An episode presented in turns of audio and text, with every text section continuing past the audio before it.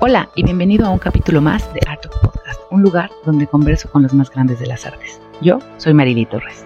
El siguiente capítulo es patrocinado por Café Aristóteles. Como tú sabes, yo soy amante del buen café. Y Café Aristóteles lo es. Puedes hacer tus pedidos al 764-767-4332. Te lo envían a cualquier parte de la República. Así que disfrutemos hoy de arte y de una maravillosa taza de café. El día de hoy tengo el placer de conversar con José Cacho. Con una exitosa carrera en el ámbito empresarial, el maestro Cacho estudió medicina veterinaria y nutrición animal en la Universidad Nacional Autónoma de México.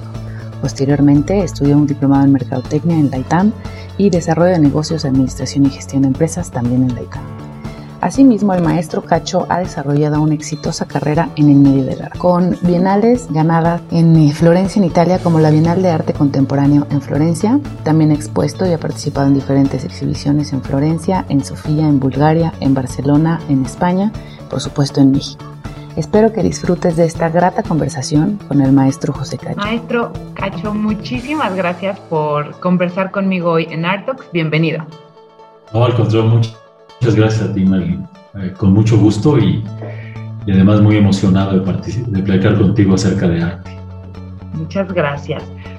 Eh, cuéntame, por favor, cómo fue este salto de agricultura, de veterinaria en la UNAM, de mucha, mucha información adicional y decir, me encanta el arte, además de, de todo esto que hago, el arte es parte fundamental de mi vida.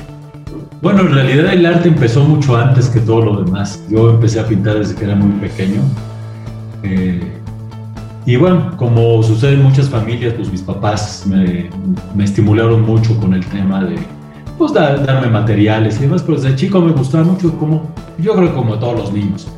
Pero pues yo me seguí de frente. Básicamente lo que sucedió fue eso. Yo empecé a dibujar desde muy chico como casi todos y después ya me pues me daba mucha curiosidad, entonces empecé a usar otros materiales, ya como a los 10, 11 años mi mamá me empezó a comprar este, pues acuarelas y algunos cuadernitos y demás, y me seguí y empecé, yo creo que pinté el primer óleo a los 13, 14 años, este, mi mamá me metió a estudiar a, en esa época había, no, sé si ahora existe todavía, pero había una academia ahí en, el, en la Casa del Lago en Chapultepec, aquí en la Ciudad de México, mi mamá me metió a estudiar ahí aguanté dos clases porque no me gustaba copiar árboles y jarritos. Y, este, y, no me seguí con las clases, pero seguí dibujando y pintando toda mi vida. Y, y, nunca, nunca lo he dejado de hacer. Y paralelamente, bueno, pues hago muchas cosas. Además me gusta mucho, estudié veterinaria. Bueno, hay toda una historia familiar de... Mi abuelo era agricultor, entonces pasábamos mucho tiempo en el rancho. Eh, y por ahí me, me, gustó mucho siempre el tema de los animales también pero mientras estudiaba veterinaria, mientras hacía muchas otras cosas, nunca dejé de dibujar y pintar. Así que pues esa ha sido parte, o sea, yo, yo, el, yo el arte no lo vi en un principio como una posible manera, digamos, de vivir, ¿no? Sino como una necesidad. El arte era parte de mi vida diaria. Simplemente dibujaba todos los días, pintaba todos los días. Hiciera lo que hiciera en otros ámbitos de mi vida, el arte siempre formó una parte fundamental, era como una, ha sido siempre una especie de necesidad. Y bueno, y recientemente, hace ya algunos años, empecé a, digamos, a profesionalizarlo un poco más, a, este, a utilizar otro tipo de herramientas, de, bueno, por ejemplo, redes sociales, además de galerías y demás, y, y a hacer un equipo, integrar un equipo además para poder promoverlo y todo esto, pero bueno, siempre ha sido una parte fundamental de mi vida. Qué importante eh, varias cosas que acabas de decir, ¿no? El contacto que tuviste toda la vida o que sigues teniendo con la naturaleza, que te da un acercamiento, un entendimiento muy distinto de la vida, así como el permitirte incluso trabajar con cosas nuevas o materiales nuevos o formar un equipo para la promoción de tu trabajo. Porque si bien es cierto que puedes en tu taller solidificar y hacer obras maestras, si no las exhibes, no tiene una conexión con el mundo allá afuera, que, era lo que te comentaba de, la naturaleza, de la visión de, de, todo esto, pues no tiene tanto sentido, ¿no? Que tengas esta gran pasión, que sea parte tan importante, que comunique tanto y tan profundo, si no se expone al mundo. ¿Cómo conformaste este grupo? Pues sí, yo creo que esa, parte la... Perdón, Sí. No, no, sí, te, decía que e, esa parte, la, al principio, cuando, cuando durante mucho tiempo pintando y, eh, y haciendo, dibujando, haciendo todo, todo este tipo de arte este, plástico, pues yo lo veía como algo, que era algo exclusivamente para mí. Incluso no tenía ningún interés en exponerlo ni mostrárselo a nadie. Lo, lo tenía en la casa, lo colgaba. Lo... Mi esposa al, principio, cuando estábamos recién casados, me insistía mucho, oye, pues deberíamos, deberías mostrarlo, deberías eh, este, llevarlo más allá de, tu, de, la casa, ¿no? Que lo pudiera ver más gente y todo esto. Pues a mí no, no me interesaba mucho porque yo lo veía como una parte de mi vida, más como, que como una parte de la vida de los demás. ¿no? Lo veía como, como, insisto, como una necesidad. Entonces, no me interesaba mucho hasta, bueno, esto fue muy, muy curioso, un día yo estaba en mi oficina, llegó un amigo mío y vio uno de mis cuadros en la oficina y me dijo, oye, ¿ese cuadro de quién es? Le dije, pues es mío. Y me dijo, sí, ya sé que es tuyo, pero ¿quién lo pintó? Yo, pues yo lo pinté. Me dijo, oye, te voy a organizar una exposición, está padrísimo. Y este amigo fue el que me organizó la primera exposición y de ahí ya empecé, de ahí me, este, pues me invitaron a, la Bienal de Florencia, luego, la Vitrina de Arte Contemporáneo, luego algunas exposiciones en, en, en, Europa, en España, en Bulgaria, luego en Nueva York, y así empezó, pero en realidad ese paso yo podría decir que yo fui algo pasivo en ese sentido, porque fue este amigo mío el que me dio ese empujón y tomó la iniciativa y me di cuenta pues que sí, que sí tenía este, pues un interés en el exterior. Yo lo veía como algo solamente mío, insisto. Y después de eso, eh, pues me di cuenta que era súper satisfactorio, llegar a una, a una exposición y no solamente los amigos o la familia, sino que otras personas llegaban ahí a platicar y a preguntarme sobre la obra. Eh, y empecé a entender todavía mejor mi obra al platicarla con los demás. Eh, y encontré que era, que era aún más satisfactorio de lo que era antes cuando solamente la guardaba para mí. Y ahí empezó, empezó todo ese desarrollo. Qué maravilla. ¿Cómo va siendo este crecimiento para llegar a trabajar este deep art? Porque usualmente es como un proceso para que llegues a encontrar este estilo que tienes, ¿no? Característico, el deep art, el trabajo con la resina epóxica, esta referencia tan constante de la mujer, ¿no? Con ciertos incluso referentes de, flores, de naturaleza, de, movimiento. Bueno, mire, en la parte, ah, digamos, hay dos temas, ¿no? O dos, o dos eh, asuntos que tienen que ver con mi obra. Uno es la continua exploración con los materiales, y el otro es la interiorización con todo lo que tiene que ver con lo femenino.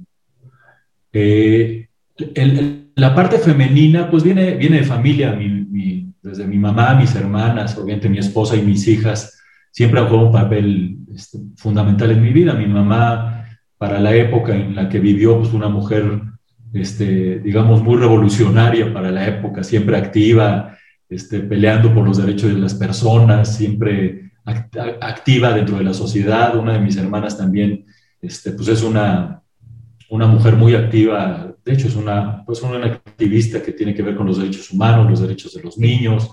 Mi, mi, esposa y mis hijas también están muy metidas en asuntos de ayudar a los demás. En fin, siempre he vivido eso alrededor de mí y he tenido, entonces esa influencia que he tenido, eh, entonces lo femenino en mi vida va mucho más allá de lo materno o mucho más allá de la relación este, amorosa o, física con, la mujer, entre la mujer y el hombre. Eh, yo siempre he encontrado en la mujer una fuerza que yo creo que no se reconoce socialmente, una profundidad que va mucho más allá de lo que se ve, ¿no? de lo físico que clásicamente vemos en el arte o en el cine, en, en todo tipo de arte, casi siempre a la mujer como una referencia más bien física, ¿no? Eh, claro, ahora se ha modernizado y hay algunos cambios, pero todavía hay mucho, mucho de físico en la mujer, de ver esa parte estética, esa parte de la belleza, de lo sexual, ¿no? Y, este, y, yo pues siempre he visto en la mujer una fortaleza y una, y una referencia para la sociedad y para la humanidad que va mucho más allá de eso. Creo que la mujer no solamente juega un papel en la parte propiamente femenina, no, solamente en la parte de la, de, la fortaleza de la sociedad y, el, eh, mantenimiento, digamos, de la humanidad en el sentido emocional, sino también la fuerza que tiene y que, insisto, muchas mujeres, por supuesto, que se lo reconocen a sí mismas y han logrado mil, muchas cosas, pero todavía vivimos en un mundo súper patriarcal, súper machista, muy dirigido hacia los hombres en todos los sentidos, eh, manejado incluso políticamente y socialmente y económicamente fundamentalmente por hombres. Entonces todo esto siempre ha sido para mí una inquietud, siempre he creído que la mujer tiene mucho más allá de, este, de eso y por supuesto merece todo ese reconocimiento. Entonces yo lo que hago en mi obra en parte, pues es ver toda esta parte, eh, toda esta parte de la relevancia de la mujer en la sociedad desde el punto de vista estético, pero también desde el punto de vista de, la, importancia que tiene y que debería de tener para tener una posición mucho más relevante en la vida del mundo en términos generales.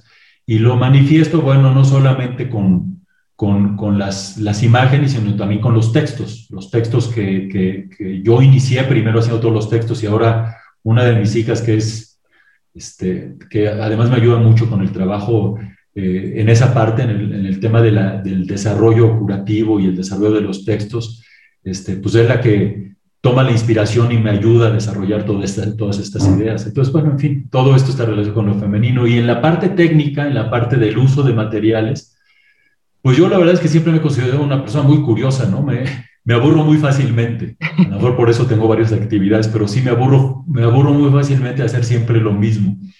Entonces, bueno, como todos, como casi todos empecé pues dibujando en papel y pintando sobre lienzo. Sí. Y después en algún momento empecé a experimentar usando otros materiales sobre el mismo, quemando los lienzos y aplicando otros materiales. Y así me fui desarrollando hasta que encontré un material que se usa mucho, se usa mucho para la decoración y para temas eh, más industriales como la resina.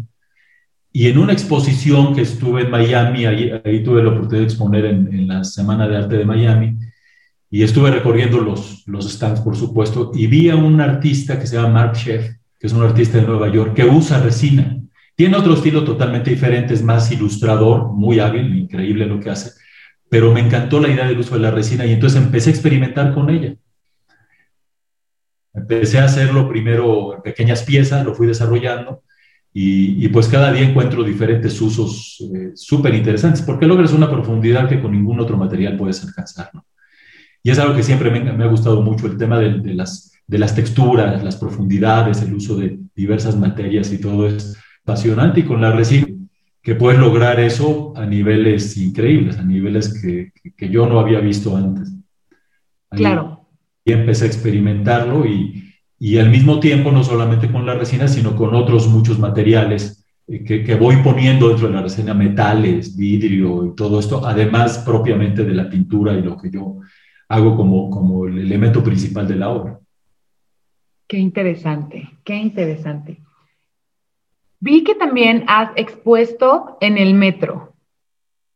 ¿Crees que el arte eh, se percibe tan distante que tenemos que tener este acercamiento más cotidiano para romper esta barrera que existe entre el arte, el, consumidor de, arte y, por supuesto, el artista. Bueno, mira, ese es un punto súper interesante porque yo creo que uno de los problemas que, que tiene en términos generales el arte, y ahí juega un papel muy importante las galerías, es que a veces es intimidante para la sociedad en general. O sea, eh, es, es, a mucha gente, por ejemplo, si tú ves cuando traen a, vamos a hablar de la Ciudad de México, que tenemos un montón de museos y sucede en todo el país y en todo el mundo. Cuando traen una, traen una buena exposición, te sorprende ver la cantidad de gente que va. Hay colas y colas gigantescas de personas de todas las clases sociales, de todas las edades, de todos los gustos. Y, y dices, oye, ¿Por qué de repente hay una exposición de Miró o de, quien tú quieras? Ponle el nombre que quieras.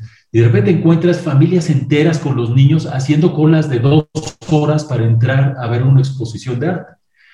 Cuando, pues a veces pensamos que somos una sociedad ignorante, que somos una sociedad poco culta, ¿no? Mucha gente tiene esa imagen, tal vez por los niveles de pobreza que hay en el país, se relacionan las cosas, pero curiosamente te encuentras que hay mucha gente de todas las redes sociales que acude a esas exposiciones y, los ves fascinados, ves a los niños interesados, a los papás compartiendo, en fin, es algo increíble, pero al mismo tiempo, cuando tú pasas casi por cualquier galería, sientes un poco como de temor a entrar, ¿no? Es demasiado, a veces demasiado sofisticado, demasiado frío, demasiado lejano para, el, para las personas en general, ¿no? no digo, un artista que continuamente expone en una galería, pues no, tal vez no tiene esas sensaciones.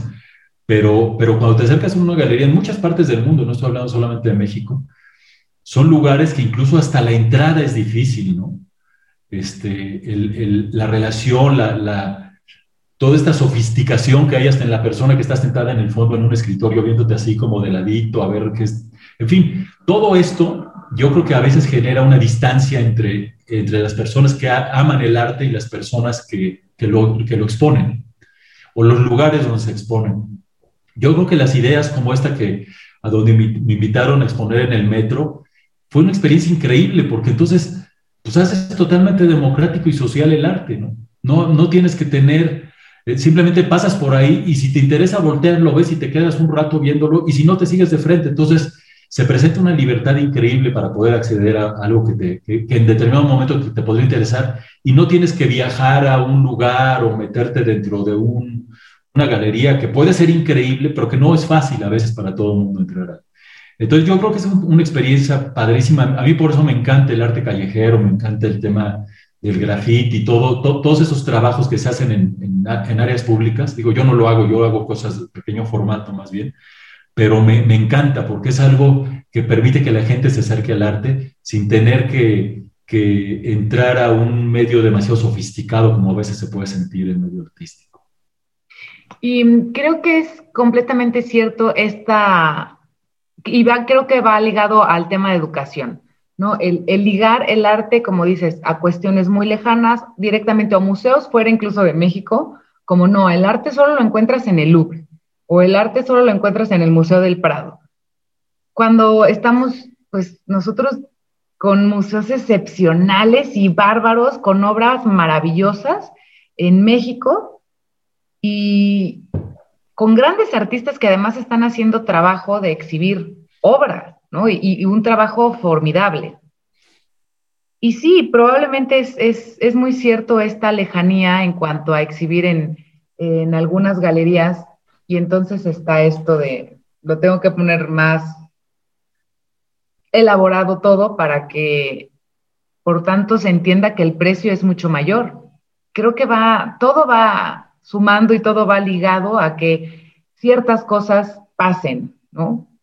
Estoy trabajando en una obra que justamente es eso, es todos pertenecemos a un todo, pero mi punto de vista es importante, el tuyo también, así como el de 20 personas más, y entonces en general es como se forma una realidad. Y, creo que es lo mismo, o sea, creo que, que la galería lo ponga con una entrada difícil, que le quiera, ¿sabes? Como obviamente es interés de todos que sea demanda de la obra para subirle el precio, eh, que, se busque más, que en un museo te exhiban, que en otro también, que te y entonces empieza a ser un, todo. Y, se vuelve relativamente inaccesible. Cuando el arte es todo lo contrario, el, realmente ese estábamos hablando de que ese es el mercado del arte, pero el arte es compartir, el arte es comunicar, ¿no? ¿Qué es para ti el arte? Pues mire, el arte es la expresión de la esencia de tu vida, ¿no? Yo creo que los artistas lo que, lo que hacemos al hacer arte, y los niños, o sea, creo que todo, a lo mejor es muy trillado, pero potencialmente todos tenemos algo de artistas, ¿no? Un chef que hace un super platillo, por ejemplo, pues es un artista, ¿no? Está creando algo de la nada, está agarrando elementos que son solos por sí mismos no tendrían prácticamente ningún valor o nadie se los comería, ¿no?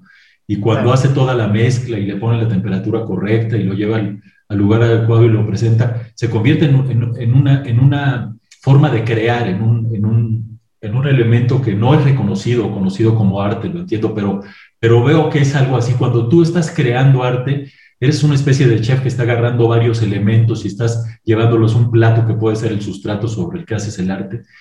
Y, o, puede ser la música, ¿no? O puede ser el cine, o puede ser, en fin, todas las artes en general, la arquitectura, que es una maravilla también, una maravilla artística. Y, y, en todo te puedes encontrar eh, eh, pues, resultados totalmente diferentes.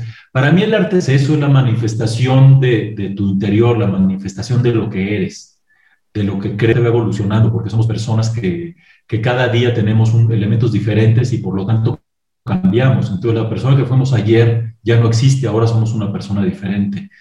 Y, y, y creo que el arte va evolucionando por eso, porque vamos, vamos buscando cosas que nos identifican con, con nosotros mismos, con lo que nos rodea, y, y, vamos creando esas ideas. Entonces creo que el arte tiene ese enorme potencial de, de expresar lo que no se puede expresar de otra manera. Eh, y por eso, pues, nos, es uno de los elementos que nos puede diferenciar de cualquier otra especie animal, ¿no? Este, la capacidad de crear cosas que a veces para muchas personas no tiene ningún sentido, ¿no? Porque digo, cualquiera podría vivir en su casa sin un solo cuadro, sin una sola escultura, solamente con unas paredes.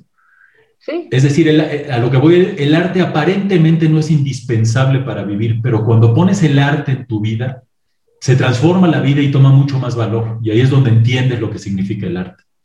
Eh, y, y, creo que para, para quienes creamos, para quienes amamos hacer arte y quienes amamos también verlo y disfrutarlo, tenerlo, pues uno, es una forma de, llevar nuestro nivel de vida a, un paso superior que no tiene que ver solamente con lo material, de tener cosas adicionales, sino con tener algo que te transmite una sensación que, que, de otra manera no podría sentir. O sea, el arte te transmite cosas que cuando seguramente a ti te ha pasado y a muchos que vamos del arte nos pasa, cuando vas a un museo por ejemplo, que has visto durante años, a lo mejor, y voy a poner el ejemplo más eh, clásico y quemado del mundo, la Mona Lisa, ¿no? La has visto durante, desde que eras chiquito, la has visto en, el, en los libros y en las películas. Y el día que vas al Louvre y te paras enfrente de la Mona Lisa en un formato pues, relativamente pequeño, protegido, y te quedas ahí, te puedes quedar pues, mucho tiempo viéndola, ¿no? O sea, es una sensación única que te transforma que te, que te hace sentir, pues cosas que no, quienes amamos esto no podemos sentir de otra forma. Es, es el arte para mí es, insisto, es, es una manera de manifestación única de nuestra propia humanidad. Totalmente. ¿Qué ha sido lo más difícil en tu caminar en el arte? Porque ciertamente tu caminar en la parte ejecutiva, pues digo, también ha de tener sus, su, su parte fácil y, y, y, y, difícil, pero es completamente distinta al caminar en, el arte. ¿Qué ha sido lo más difícil para ti? Sí, mira, eh, yo creo que lo más difícil es lograr que la gente vea el arte. O sea, que la gente tenga acceso a tu, obra.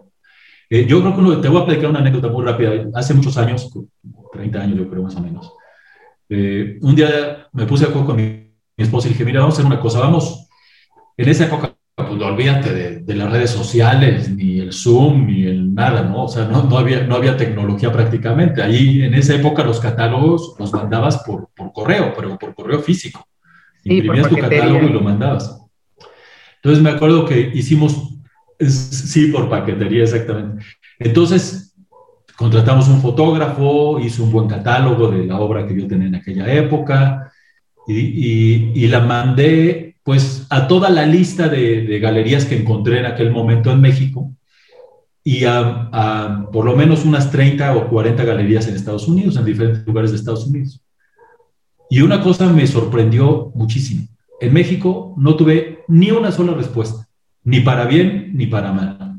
Ninguna galería me dijo, está bien, está mal, está feo, no me interesa, eres malísimo eres bueno, nada, absolutamente nada. Eso fue hace 30 años. Eh, algunos de ellos, por supuesto, dicen, oye, tu obra no tiene la calidad que yo estoy buscando, o no es el estilo, yo manejo el abstracto y lo tuyo es figurativo. En fin, no quiero decir que todas me contestaran positivamente, la minoría me contestó positivamente, solamente de una salió una exposición, pero sí me sorprendió el, el, el nivel de interacción y de interés que, tiene, que tenían en esa época las galerías por darle respuesta a un artista mexicano desconocido que apenas estaba empezando con algunas ideas. Y, también me llamó mucho la atención que en las de aquella, insisto, son las de aquella época. Yo creo que las galerías han evolucionado muchísimo y hoy son totalmente diferentes a las de hace 30 años. pero, pero el hecho de no recibir una sola respuesta fue sorprendente, ¿no? Decir, oye, qué curioso, ¿no? Que, que además pues no tomaría mucho tiempo poder decirle al, al chavo este que esté interesado en hacer algo, oye, pues eres muy malo, mejor ponte a chambear y luego búscame, o si me gustó tu obra, ven y vamos a, a, platicar, ¿no? E, eso me llamó mucho la atención. Entonces, ¿y a qué voy con esta anécdota? Yo creo que lo más difícil para un artista es que la gente tenga acceso a ver su obra. Ese es un paso muy complicado, porque casi siempre lo que sucede es que la obra la ven tus amigos o tus parientes que van a la casa, o haces una exposición y, este, y pues el 80% de la gente que va o son parientes o, amigos o gente que se va a echar una, pues una copita y a, y a ver, este, y a echarse un canapé también, ¿no? Entonces aquí yo creo que el papel de las galerías y de las redes sociales es fundamental para resolver este, eh, pues este reto que tenemos los artistas. Sí, yo creo que no es fácil. Eh, ciertamente se han abierto muchas posibilidades con, con esto de las redes sociales porque al menos tienes una idea de que alguien existe y en algún punto vas a poder tener ese acceso para ver la obra en alguna exhibición o en muestras o algún taller o algo, ¿no? Pero ya al menos sabes que está ahí alguien que hace este trabajo, ¿no? Que, todo el mundo dice, qué fácil, qué fácil, pero en realidad hay un sinfín de cosas atrás, ¿no? No nada más es sientas y pintas un cuadro. Es desde la concepción de, la idea, cómo la aterrizas, cómo la vas manejando hasta el punto en donde la plasmas y la puedes presentar al mundo. Y dentro del arte, ¿qué crees que ha, ha sido para ti este éxito que te ha llevado a donde estás ahora? Tu disciplina, tu tu forma de exhibir tu trabajo? ¿Qué crees que es? Mira, yo creo que hay, eh, hay varios elementos, pero el, primero, el primer elemento que yo creo que tenemos que tomar en cuenta, no solo los artistas, cualquier persona que trabaje en lo que sea, es, lo que acabas de mencionar, es la disciplina y el trabajo diario. Eh, digamos, la visión tradicional del artista es como el que espera que llegue la musa, ¿no? Espera la inspiración para empezar a trabajar. Desde mi punto de vista, pues eso es, primero es algo, algo, digamos, poco real, poco, poco, poco realista, porque pues el que lo haga le va a ir muy mal normalmente. Yo creo que eh, es un poco como lo, que hacía Gabriel García Márquez, ¿no? Que cuando le preguntaban que cómo lograba hacer estas obras de arte increíbles en la literatura, decía, pues es muy fácil, empiezo a escribir a las 7 de la mañana y acabo a las 7 de la noche. O sea, no hay otro camino. No hay ninguna otra manera de lograr ese tipo de trabajo más que, trabaja, más que esforzarte haciéndolo disciplinadamente. Y a veces, me acuerdo en una entrevista que le, que le hicieron, le decía, y, y, y, cómo avanza en la obra cuando trabaja todos los días, todo el día, solamente se toma el tiempo para comer o para descansar un rato, pero... Y decía, bueno, pues a veces el 50 o 60% de lo que hago terminan los papeles en la basura rotos o arrugados, porque no todo va a salir bien. Entonces yo creo que esa es una parte que tenemos que tener conciencia. Primero la disciplina, el, el, hecho de trabajar, trabajar como si, aunque suene un poco eh, aburrido y hasta gacho para algunos artistas, tú piensas que vas a ir a la oficina, levántate, ponte un horario, levántate, si te gusta hacer ejercicio, hazlo, si no, no lo hagas. Desayuna, nútrete bien para estar fuerte, para estar bien sano y ponte a trabajar temprano. Tengas o no tengas ideas, tengas o no tengas ganas, hazlo todos los días, ponte horarios, agarra tu disciplina, ponte un horario para pintar, para, o para hacer escultura o para lo que sea que hagas, ponte un horario para manejar tus redes sociales, ponte un horario para interactuar con las galerías, un horario para, en fin, o sea, arma una agenda bien estructurada y disciplinada para que hagas todo lo que tienes que hacer. Porque muchas veces lo que pasa es que uno es, bueno, pues estoy en mi casa o mi taller y entonces, pues no tengo la presión de un jefe que me haga trabajar, ¿no? pero el jefe somos nosotros mismos. Entonces tú como jefe te tienes que imponer esa disciplina y la disciplina consiste en esto que estoy, comentando desde mi punto de vista. Porque si no lo haces, entonces si dejas de hacer alguna de estas cosas, es muy difícil que tengas éxito. Por ejemplo, hay muchos artistas que dedican el 100% de su tiempo a crear arte, pero si no lo socializas, si no haces un trabajo para llegar, si estás esperando que llegue el mejor galerista del mundo a tu casa un día así mágicamente y te diga que eres lo mejor del mundo y te lleve a exponer, pues estás en la... Este, a lo mejor le pasa a alguien en la historia de la humanidad, pero será uno o dos. Pero casi todos tenemos que trabajar mucho, tenemos que buscar esas relaciones, tenemos que llevarlo. Y creo que ahí, ahí juegan un papel fundamental las redes sociales. Yo no digo que de ninguna manera puedan sustituir a las galerías pero son un complemento perfecto. Las galerías y las redes sociales creo que como nunca eh, generan una sinergia que, antes no teníamos. Hace apenas unos años no existían esas posibilidades. por ejemplo, los artistas, tú ves, hay muchísimos artistas que están en redes sociales que a lo mejor hace cinco años eran totalmente desconocidos y hoy por lo menos tiene acceso la gente para verlos. Y ya depende de la calidad de la obra y de las habilidades del artista para venderlo, de sus galeristas, que la obra se empiece a mover, pero por lo menos ya tienes el acceso. Entonces, creo que, para, para terminar el comentario, la disciplina diaria de hacer una agenda y definir qué actividades tienes que realizar. Por supuesto, la primera es crear arte, pero hay otra muy importante desde mi punto de vista que es aprender. Es dedicarle un tiempo a curiosear, a ver qué cosas nuevas hay, meterte, pues igual en YouTube, en las redes sociales, a ver, oye, qué otras técnicas, qué artistas nuevos hay, qué ideas, qué conceptos generan. Entonces, está la parte de crear arte, está la parte de aprender cosas nuevas, está la parte de explorar con materiales y con ideas, está la parte de exponer tu obra a través de manera directa con la relación humana o personal y a través de las redes sociales. Este, eh, en fin, está todo esto que, que si, si no lo haces con disciplina, primero terminas perdiendo muchísimo tiempo porque andas brincando de un lado al otro. Y, y, después el otro problema, pues es que yo creo que es muy difícil que logres tus objetivos si no haces todas las cosas que tienes que hacer. Y una, insisto, importantísima en la promoción, la cual a mucha gente le da flojera, ¿no? Decir, oye, no, no, no, yo lo que quiero es pintar. Y, lo demás, pues, pues, no es, no es, bueno, pues es que si no te metes a promover la obra, difícilmente la va a ver la gente. Exactamente, exactamente. Es, se vuelve a ser un círculo en donde todo es importante, ¿no? O sea, cada, cada pieza es fundamental para, para lograr llegar a un camino. ¿Cómo es que tú haces la promoción de tu obra? ¿Tienes galerista? ¿Tienes algún agente? Em, ¿Cómo también te vas enterando de todas estas ferias, bienales? Todo esto. Bueno, mira, este, eh, la parte de las galerías, eh, lo que hice, lo que empecé a hacer hace algún tiempo fue Conforme iba desarrollando la obra, empecé a buscar galerías y les enviaba información sobre lo que estaba haciendo. Como es natural, a algunos les gustó y a algunos no, algunos eh, simplemente no era el estilo que manejaban y otros pues no lo consideran de la calidad que ellos, que ellos quieren, pero a otros les encantó, ¿no? Y, este, y entonces, pues, te vas encontrando, es como, yo que la, relación con las galerías es como, como, como, las amistades, ¿no? Sí. No todo el mundo va a ser tu amigo, porque no todo el mundo tiene la química, y eso no, se, no hace mal a la galería ni al artista, simplemente sucede que la relación no, no, no, no, funciona porque a lo mejor no hay la química, no es el estilo, no hay la forma, o incluso personalmente no hay una buena relación, lo cual es natural, no hay que, no hay que espantarse por eso. Pero te vas encontrando que otras galerías, eh, primero, eh, hay una coincidencia con los intereses entre el artista y la galería. Y una cosa para mí importantísima, hay una química entre el artista y el galerista.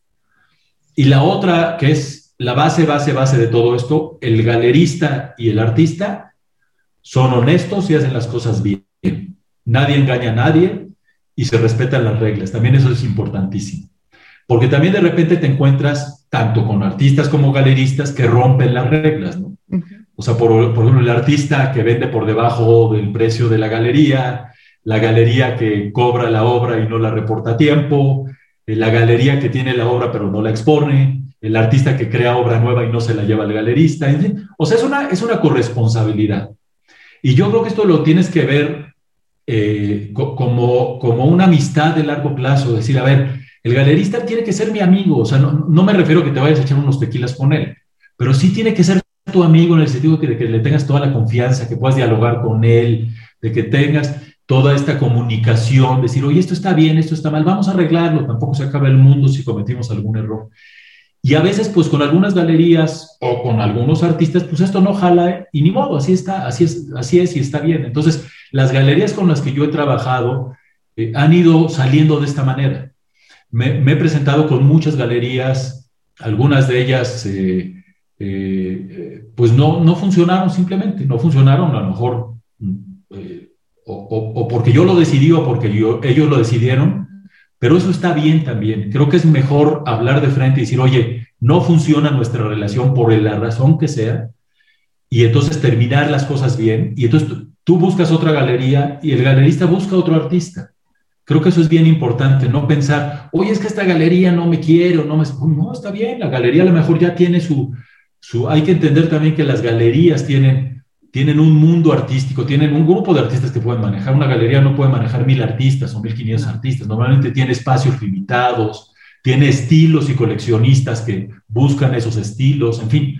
Entonces, pues tenemos que ser muy perseverantes y pacientes y si lo hacemos, y por supuesto tenemos una obra de buena calidad que esté proponiendo algo, creo que eventualmente vamos encontrando galerías. Y así yo me he encontrado algunas, por ejemplo, una de ellas este, me encontró a mí, yo participé en una feria aquí en la Ciudad de México, en una feria de arte, y la galería vino, le encantó la obra, compró obra, se la llevó a su galería en Singapur, y, este, y ahora pues es uno de mis principales clientes, y entonces yo le mando videos de la obra, lo, ve, y, y, se ha generado una relación con una persona que viene de Singapur, de origen inglés, este, que no habla español, y se generó una relación increíble, ¿no? ¿Cuándo te ibas a imaginar? Yo pensé que iba a ser más fácil generar una relación con un chilango, ¿no? Como soy yo, Este, que también las tengo, tengo muy buenas relaciones con algunos galeristas también.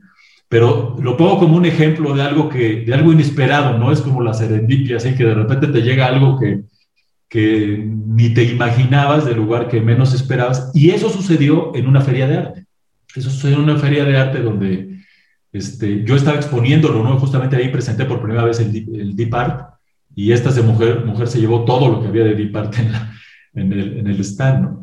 Entonces, pues no nunca sabes cuándo va a suceder, entonces, eh, relacionate bien con la gente, trata bien a las personas, bueno, no solamente por el negocio, sino por lo, por, lo más elemental, pero, pero hasta por conveniencia, ¿no? Haz las cosas bien, sé derecho, este, maneja los precios correctamente, habla con honestidad, este, cumple con tus promesas, no hay nada secreto, es lo que deberíamos ser todos en cualquier actividad en la vida. Pero en el arte se puede prestar, este, como es tan complejo entrar al mundo del arte, precisamente porque es un embudo, somos miles de artistas y tal vez cientos de galerías, y ahí es donde se forma el embudo y muchos artistas se encuentran atorados en ese embudo donde no pueden llegar a la parte final para fluir hacia los coleccionistas. Y eso es muy frustrante entonces creo que una manera de empezar a trabajar es precisamente a través de las redes sociales. Y ahí te pueden conocer muchos galeristas. Entonces, bueno, es, es, es una especie de sinergia entre ambas, entre la actividad de este, redes sociales, la actividad personal con galerías, y creo que eso te puede dar un resultado interesante. ¿Algún libro que, que te encante, que recomiendes como esto es, esto fue oro en mi vida o, o lo sigue siendo? Puede no ser. Bueno, mira, hay un libro que no tiene que ver con. Sí, exacto. Hay un libro que no tiene que ver con pintura, pero sí tiene, bueno, un libro, pues una novela, la literatura al final, es arte, ¿no? Pero hay un libro que se llama El hombre duplicado de José de Saramago. Sin darme cuenta, después de que leí ese libro hace, yo creo que 10 años, empecé a hacer obras donde multiplicaba las imágenes. Entonces de repente hice una obra, la hice sin pensar en el libro, pero este libro que habla del hombre duplicado, ¿no? que es muy interesante, si lo pueden leer es medio, medio surrealista, me encanta. Este, y, y empecé a reflexionar sobre la idea de ese hombre duplicado y cómo todos tenemos diferentes yo, ¿no? Cómo somos, podemos ser diferentes personas al mismo tiempo. No nos comportamos igual en la casa que en el trabajo, que en una, que en, que en una este, no sé, que en un eh, evento, en una ópera. Entonces, como que tenemos, nos movemos en diferentes rangos y somos personas ligeramente diferentes. Entonces empecé con el tema de la multiplicación, de la duplicidad y todo. Y desde entonces en mi obra hay una buena parte de la multiplicidad o la duplicidad. Tengo muchas obras donde se repite la misma imagen de la misma figura, muchas veces, la mayoría de las veces mujeres, con ligerísimos cambios estéticos dentro de la imagen que representan esto que tiene que ver con los muchos yo que, que somos. Ese es, ese es tal vez el libro que más me ha influenciado desde el punto de vista artístico. Y desde el punto de vista de un interés, que se lo recomiendo mucho, hay un libro que se llama El, el tiburón de los, de, los, de los 50 millones de dólares, de 50 Million Dollar Shark. Es un libro que habla de arte, del arte contemporáneo.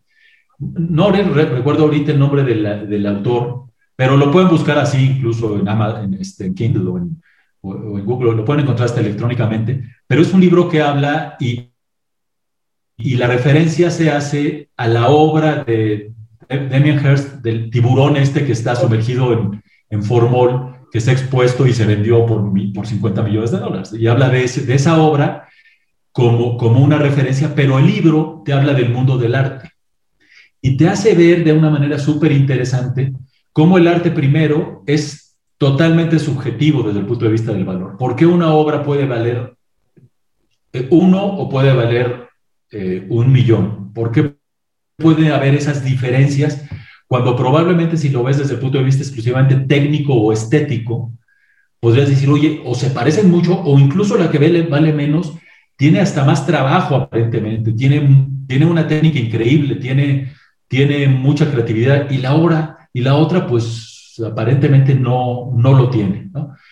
Y te habla mucho de esto, ¿no? De cómo, de cómo los grandes artistas manejan la relación con las galerías, los conflictos entre la galería y el artista, el momento en que llega a tal nivel la ambición de ambos que se empiezan a traicionar, este, por qué una obra puede valer X o Y, cómo se, se manipulan las subastas en, algunas, en algunos casos ya de altísimo nivel, donde se autocompran obras para darle más valor, pero también te habla de la parte honesta, de la parte, eh, eh, digamos, buena, entre comillas, del arte, de cómo, de cómo se hacen las cosas bien, de cómo se puede tener éxito, de cómo muchos artistas han logrado sus objetivos. Entonces, está súper interesante porque te habla, ahora sí que de lo bueno, lo malo y lo feo del mundo del arte a un nivel, a, un nivel desde el punto de vista económico súper elevado, donde ves artistas que, este, y te habla y te pone nombres y apellidos, te habla de artistas como Demian Hirst, como Jeff Koons, como todos estos artistas que, que cualquiera, me imagino que, que si Jeff Koons le hubiera ido, ido, con un galerista cuando tenía 20 años y le hubiera dicho, oye, un día te voy a traer una escultura que va a ser un globito de un, de un, un perro, de globito, pero nada más que en metal, el galerista a lo mejor lo hubiera sacado a patas de su galería, ¿no?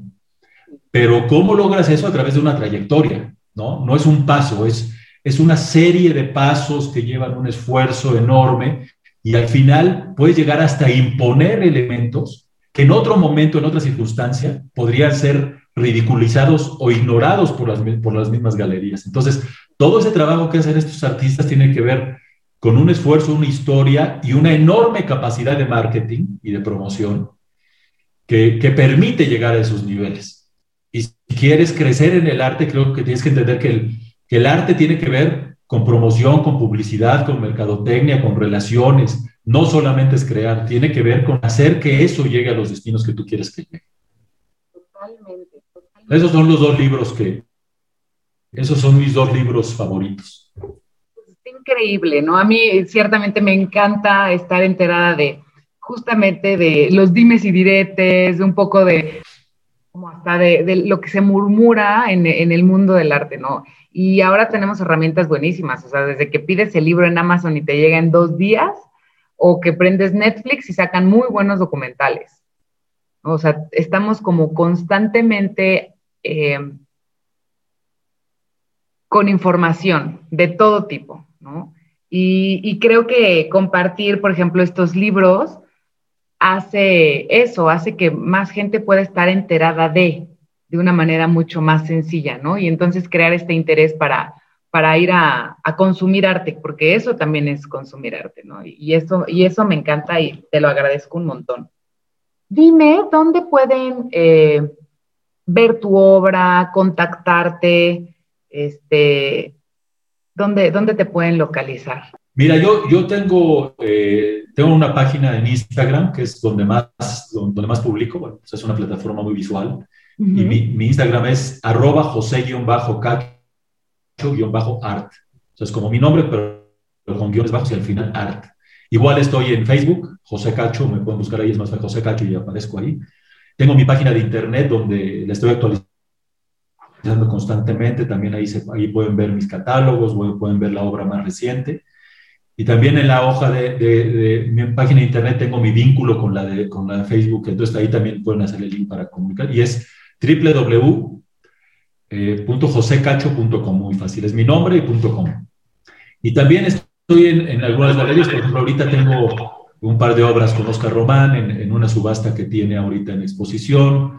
Tengo en Divart ahí, con, en, que está en Polanco, en Campos Elíseos, en esta galería también tienen obras mías. Tengo, tengo, hay una galería que me parece increíble, que es de Mónica Saucedo, que está en Colima, que es una mujer que tiene una capacidad de promoción y, de, y, un conocimiento del arte increíble. Ella ha sido una extraordinaria galerista para mí. Este, eh, eh, tengo alguna, pues un, par de galerías más en, en, Ahorita hay muchas galerías este, virtuales, ¿no? Que también están promoviendo el arte eh, virtualmente. Pero, y también directamente, y una cosa muy importante que sí lo quiero dejar claro, también muchas, mucha gente me busca directamente a través de mi, página de, de mi, mi, perfil de Instagram o directamente en mi página de internet, eh, yo tengo obra también en mi estudio, que, también aquí la, muestro. el precio es idéntico en mi estudio que cualquiera de mis galerías, de las galerías donde trabajo. Entonces, si lo quieren ver, está muy bien, pero no por un tema de precio, no, no es un tema, o sea, yo, yo lo que respeto mucho con las galerías es siempre mantener esa, esa, este, esa regla de oro donde yo nunca le voy a vender a alguien quitándole un cliente a mi galería, este, siempre vamos a mantener esa, ese respeto y esa relación que, que pues que todos esperamos y que genera una confianza y relación de, largo plazo. Entonces, en estos lugares me pueden encontrar y, este, y encantado de, de mostrar lo que hago y ocasionalmente hago algunos lives en, en, Instagram, ahí los pueden ver también, de, sobre técnicas. Tengo ahí algunos lives de deep art, de transferencias, hago también mucho de transferencia. Este, en fin, estoy subiendo constantemente material ahí en estas redes sociales para que podamos interactuar con, con la gente, no solo que compre arte, también me encanta que haya gente que son artistas o que les guste el arte y platicamos, ¿no? Entonces me mandan un mensaje y les platicamos sobre el arte y demás. También esa parte es muy, muy interesante y muy satisfactoria. Qué padre. No sabes cuánto te agradezco esta interesantísima conversación. Me encantará que más adelante nos cuentes nuevamente tus próximos proyectos, qué estás haciendo, eh, todo lo que estás este, teniendo en mente y, de verdad agradezco mucho que nos acompañaras el día de hoy y ojalá sea así más. más... Claro, con mucho gusto. yo te agradezco la invitación. Me encanta poder platicar y sobre todo con alguien que sabe de arte y que es una apasionada del arte como tú. Y, poder profundizar en estos temas que nos interesan a todos los que estamos en este mundo increíble del arte. Así que muchas gracias por tu invitación y, y encantado de que en el futuro podamos volver a platicar. ¿Qué te pareció este capítulo? Envíame tus comentarios por mensaje directo en Instagram, en arroba Ayúdame a compartir este capítulo con quienes sabes que gusta del arte y no te olvides de seguirnos en todos los canales. Nos puedes encontrar en Spotify, en Apple Podcasts, en Google Podcasts, etc. Y en el canal de YouTube. Te agradezco tus comentarios, estamos en contacto, nos vemos hasta el próximo capítulo. Hasta luego.